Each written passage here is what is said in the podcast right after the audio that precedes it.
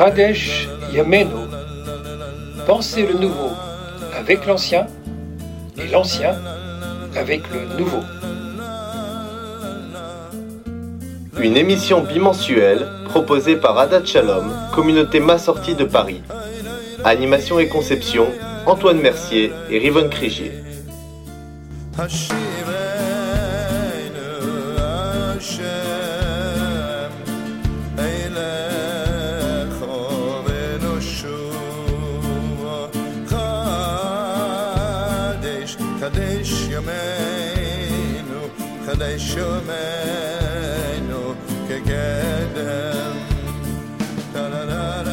À la réalisation, Clara et Elkana Ayoub.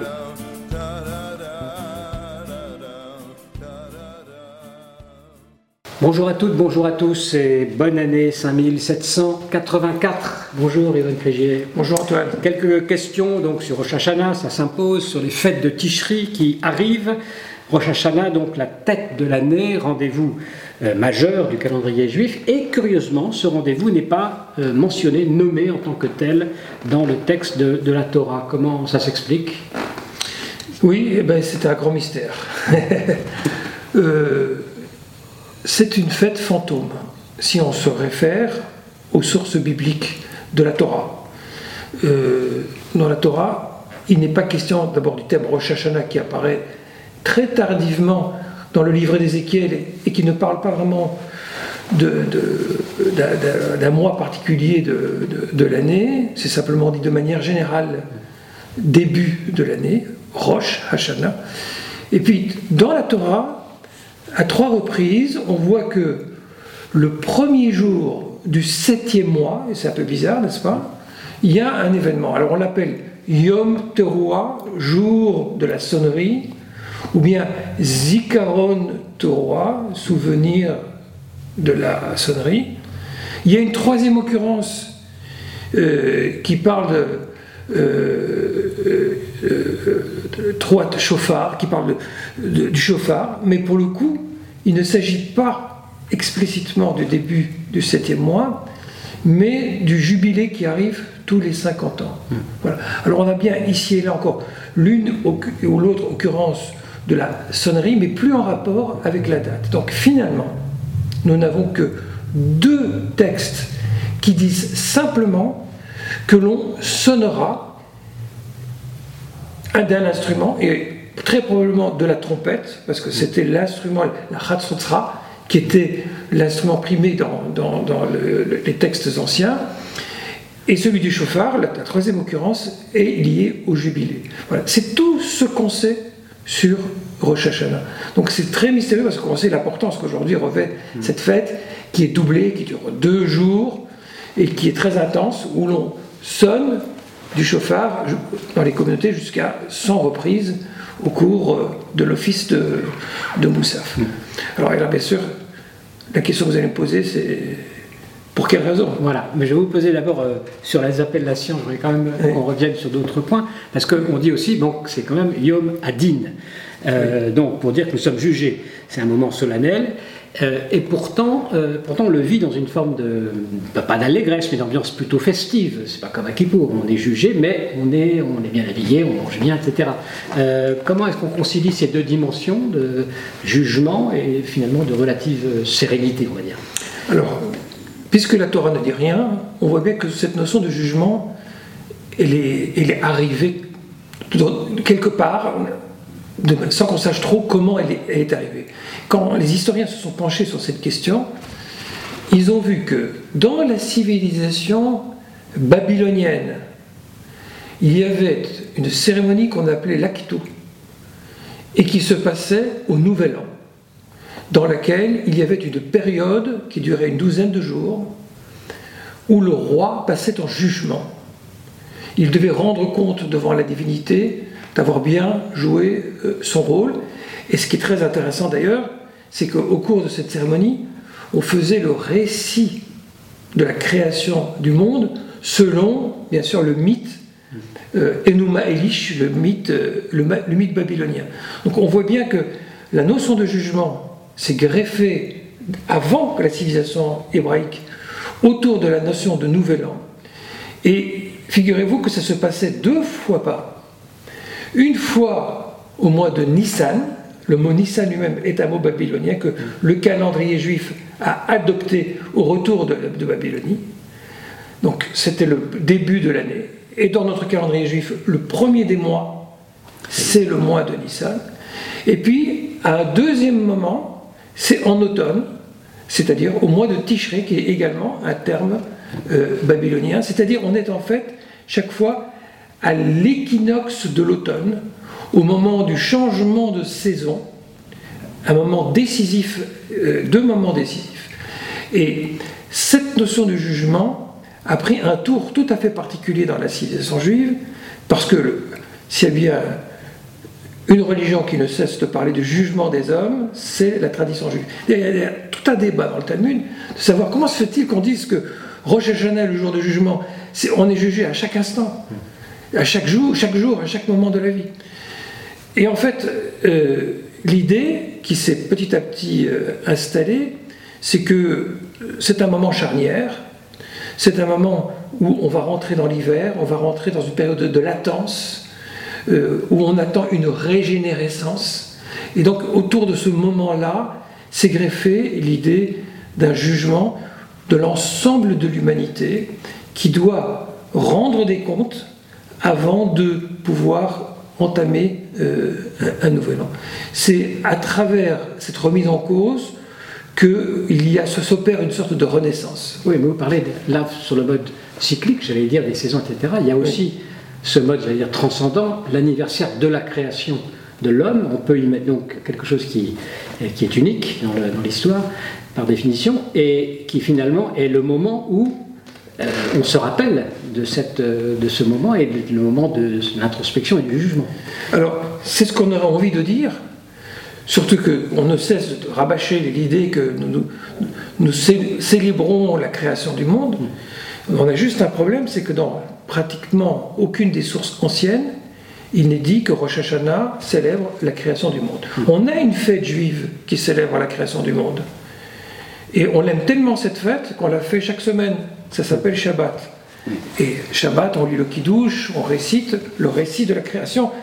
Euh, euh, c'est la fête par excellence qui célèbre le moment de la création. Ce n'est pas Rosh Hashanah. Il y a un débat dans le Talmud. Donc on est au deuxième siècle de notre ère, chez les grands maîtres de la Mishnah, entre Rabbi Eliezer et Rabbi Oshua. Rabbi Eliezer dit que le, que le mois de Tishré célèbre la création de l'homme, mais Rabbi Oshua en face dit non, c'est le mois de Nissan que j'évoquais tout à l'heure. Il dit ça, c'est le moment de la création du monde. Quand on remonte à Philon d'Alexandrie, au premier siècle de notre ère, lui, il dit aussi que Nissan, c'est le début de l'année. Donc on avait une tradition très importante que la création du monde s'est produite en Nissan. je vais vous dire plus que ça. Quand les, les guéonymes, les grands maîtres de Babylonie, décide qui a raison dans les discussions talmudiques, entre Rabbi Yoshua et Rabbi Eliezer, c'est toujours, quasiment toujours Rabbi Yoshua qui a raison. Et pourtant, ici, dans le cas précis, la tradition, la tradition générale s'est finalement attachée à l'opinion de Rabbi Eliezer, qui dit d'ailleurs que le monde a été créé le 25 du mois de Elul, parce que ah il faut compter les six jours jusqu'à la création de l'homme. Hein. Euh, donc c'est l'opinion d'un maître.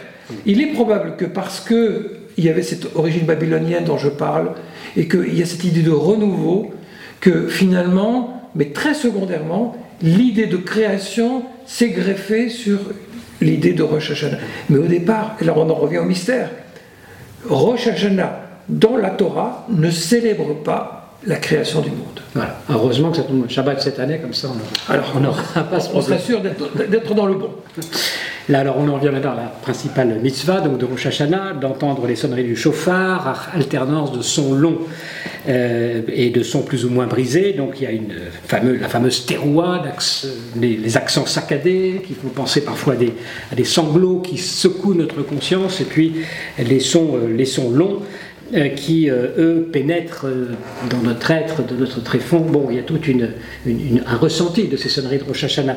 Mais en quoi l'écoute du chauffard est si fondamentale pour cette fête, Riven Alors, ça va me permettre de répondre à la question que j'ai moi-même soulevée, le côté mystérieux de cette fête. C'est que, finalement, le chauffard est une prière, mais une prière non verbale, une prière qui remonte du plus profond de l'être, des entrailles. Il y a même quelque chose d'animal dans ce son qui passe à travers la corne du bélier, et quelque chose à la fois de très très spirituel, puisque c'est le souffle de celui qui sonne qui est entendu. Et c'est précisément parce que ce langage est inarticulé, ce langage est primaire au sens premier et primordial, qu'il comporte en lui tout ce qui est de plus indicible mais de plus profond dans l'être. Il est le moment par excellence où la communauté à l'unisson se met au diapason du chauffard pour faire remonter la prière d'Israël. Et là, c'est le côté régénérescence c'est quelque chose qui est encore euh, à l'état virtuel, euh, encore non défini, comme on pourrait dire la première lumière que Dieu injecte dans la création du monde avant que le monde prenne forme. Alors c'est peut-être pas le moment de la création du monde, mais c'est un moment de recréation, de régénérescence. Le fameux moment de Teshuvah, on revient sur les fondamentaux on remet les compteurs à zéro pour relancer ce, premier cri comme le bébé qui vient au monde et qui, est encore incapable d'articuler un son, pousse ce cri. Eh c'est à, ce côté premier avec lequel on renoue qui fait tout le sens de cette fête. On ne veut pas croire que nous sommes complètement déterminés par ce que ce que nous avons fait et ce que nous sommes présentement. Nous croyons à la capacité de remonter à la racine de notre être pour régénérer, réenclencher des choses nouvelles. Et c'est ça, finalement, la grande innovation et la grande idée. Et c'est aussi la raison pour laquelle il n'y a pas de contenu à donner à cette fête. Vous l'avez dit, le but c'est de réveiller, c'est ce que dit Maïmonide, Xéra, c'est un décret. Le but c'est d'éveiller les consciences. Mais un son d'alarme, ce n'est pas un contenu c'est quelque chose qui vient rencontrer plutôt les contenus que, sont notre caractère, notre être, notre engagement, et qui nous aide à nous ressaisir, à nous reprendre en main. Il y a une douche reset, effectivement, sur laquelle on peut appuyer. Alors vous dites, c'est aussi une fête préparative, hein, puisqu'on entre dans tout ce cycle des fêtes de Tishri. Euh, comment Rosh Hashanah est lié à Kippour, euh, à Sukkot, à Shmini Atzeret? Peut-être on peut dire un mot de cela. Alors on doit dire un mot de cela parce qu'en réalité, puisque Rosh Hashanah n'a pas de contenu propre, la fête ne devient intelligible que si on comprend ce qui suit derrière. C'est tout un cycle. C'est le cycle des fêtes de Tishrei qui commence à Rosh Hashanah et qui finit au, à Shmini Atzeret et au dernier jour de Sukkot, qui en diaspora est célébré aussi par euh, Simchat Torah, la joie de la Torah. En fait, la sonnerie de Rosh Hashanah annonce ce qui va suivre. C'est l'alarme qui nous dit préparez-vous au travail qu'il va falloir faire. Et le travail qu'on va faire, c'est bien sûr que dix jours plus tard, on rend des comptes devant Dieu à Kippour, le jour du pardon, et on demande à expier les fautes. On demande cette chose incroyable, cette chose inouïe, de pouvoir revenir sur notre passé, parce que le passé il est ce qu'il est, mais le regard sur le passé, la prise en charge du passé, c'est un coefficient qui ne cesse de s'auto-déterminer par la, prise de conscience qui est celle de l'être.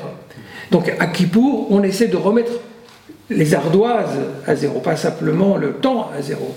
Et une fois qu'on a passé cette phase de purification, à ce moment-là, on est en capacité de se présenter devant Dieu dans ce qui était à l'époque du Temple la fête la plus joyeuse de l'année, la fête de Sukkot, où pendant sept jours, c'était les grandes célébrations jusque le summum, euh, le, bouquet final du Shmini Atzeret. Alors encore une question peut-être, parce qu'on entre dans cette année donc 5784. Euh, selon la tradition, ce conte démarre quand même à la création de l'homme, malgré tout, euh, donc à la fin du sixième jour. Et il y a une question qui revient souvent, c'est de savoir comment on peut faire le raccord, si je puis dire, entre cette position-là, ce chiffre-là, euh, et puis bah, la science, ce que nous dit la science sur l'âge de l'univers, l'âge de, de l'homme, etc. comment est-ce qu'on peut conserver un sens, j'allais dire, à ce savoir traditionnel qui nous parle de 5784 années?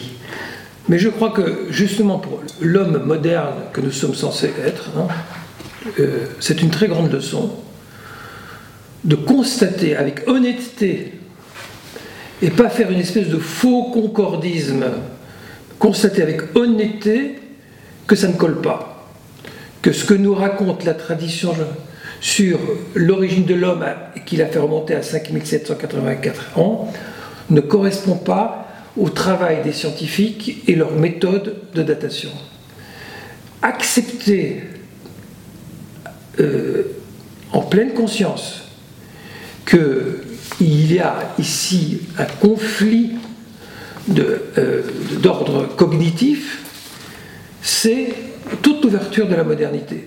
Ça ne veut pas dire nécessairement que l'un ou l'autre est invalide, mais ça veut dire que nous devons faire tout un travail de réflexion pour comprendre à quel registre appartient la tradition, à quel registre appartient la science. Ce ne sont pas exactement les mêmes méthodes, ce n'est pas non plus la même quête, la même recherche. La difficulté ou le problème, la chose dont le moderne se départit, c'est qu'il ne peut plus considérer les faits qui sont rapportés dans les textes bibliques, les épisodes comme si c'était des événements. Non, ce sont des épisodes. Ils font partie d'un récit, c'est-à-dire d'une mémoire, et non pas d'un reportage ou d'une enquête scientifique. Alors, on peut dire, c'est choquant. Moi, j'aurais préféré, je vous le dis en toute honnêteté, que le monde ait effectivement, selon les historiens, 5784 ans, ce serait l'harmonisation absolue qui confirmerait la véracité factuelle de ce qui est décrit. Mais ce n'est pas le cas. Alors, c'est comme quelqu'un qui va dans un musée et découvre un tableau de Picasso ou de Salvador Dali et qui peut dire c'est faux. Il n'y a pas de visage qui soit euh, détaché en, plus, en, en, plusieurs perspectives. C'est faux, il ne peut pas y avoir. Euh, des montres molles. Des montres molles, voilà. Euh, mais ce n'est pas comprendre l'art. L'art, justement parce qu'il déforme la réalité, met l'accent sur un certain nombre de choses et nous fait prendre conscience de d'autres réalités qui sont au-delà des faits ou en deçà des faits. Donc ce qu'il faut comprendre, c'est que la tradition juive, c'est une mémoire plus qu'une histoire, c'est une façon d'envisager le sens et la signification du monde, même si ce sont plus des tableaux surréalistes, fantastiques, impressionnistes, que des photos euh, de, souvenirs. Et je crois que euh, l'idée euh, importante, justement, c'est de savoir quelle est la signification du texte, qu'est-ce que les auteurs ont voulu nous dire, plutôt que de se demander si c'est une, vérité historique. Et néanmoins, je suis toujours étonné de constater que cette date de 5784 ans reste à l'heure d'aujourd'hui très significative néanmoins sur un plan strictement historique.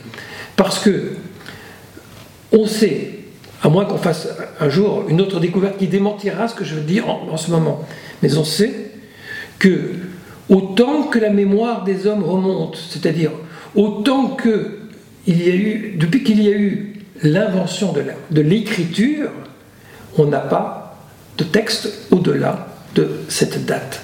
C'est à peu près à cette date-là un peu plus tard que se découvrent, que l'on connaît, les premières traces d'écriture humaine. Donc cette date de 5784, elle n'est pas anodine, elle remonte aussi loin que la conscience humaine telle qu'elle a pu être mémorisée. Donc ça reste une date très très chargée de ce point de vue-là. Monsieur le rabbin, euh, l'essentiel pour préparer ces fêtes, alors on va venir aux offices évidemment, mais vous avez un conseil à donner, à nous donner en cette année pour préparer ces fêtes de Rosh Hashanah et de Tishri Alors oui, euh, et ça, va me permettre de répondre à la question à laquelle je n'ai pas répondu. Vous avez dit tout à l'heure que c'est bizarre, on, est jugé et pourtant on se réjouit euh, à Rosh Hashanah. Eh bien, il y a une espèce d'optimisme indécrottable qui est au profond de la conscience juive. L'idée que passer un jugement devant Dieu, ce n'est pas un moment de terrorisation, c'est un moment d'opportunité. C'est un moment qui nous donne une nouvelle chance de nous valoriser et de valoriser les autres, de reconstruire nos relations. On a la conviction, un peu présomptueuse, mais dont on a besoin pour passer ce cap, qu'on va ressortir blanchi de ce procès euh, euh, théologique ou, métaphysique, on va dire. Euh, il y a la conviction qu'en nous, il y a des ressources chez chacun pour pouvoir se renouveler et redonner un nouveau sens à sa vie. Et c'est pourquoi on met des habits de fête, on se réjouit, et parmi les, les, les airs très graves qui par moments gagnent la liturgie, il y a des moments d'immense joie et de bonheur, et qui vont finir, comme je l'ai expliqué tout à l'heure, par déboucher sur la fête de l'exaltation et de l'exultation de Sukkot. Alors, si j'ai un conseil, oui, c'est d'être honnête avec soi-même, parce que c'est ça le travail de Rojana, et de croire, que chacun puisse croire suffisamment en soi, en lui-même et en elle-même. Merci, merci beaucoup, Révérend Crégier, merci à tous et à toutes pour votre attention, et puis bon, ben, bonne fête donc de Rosh à chacun d'entre vous.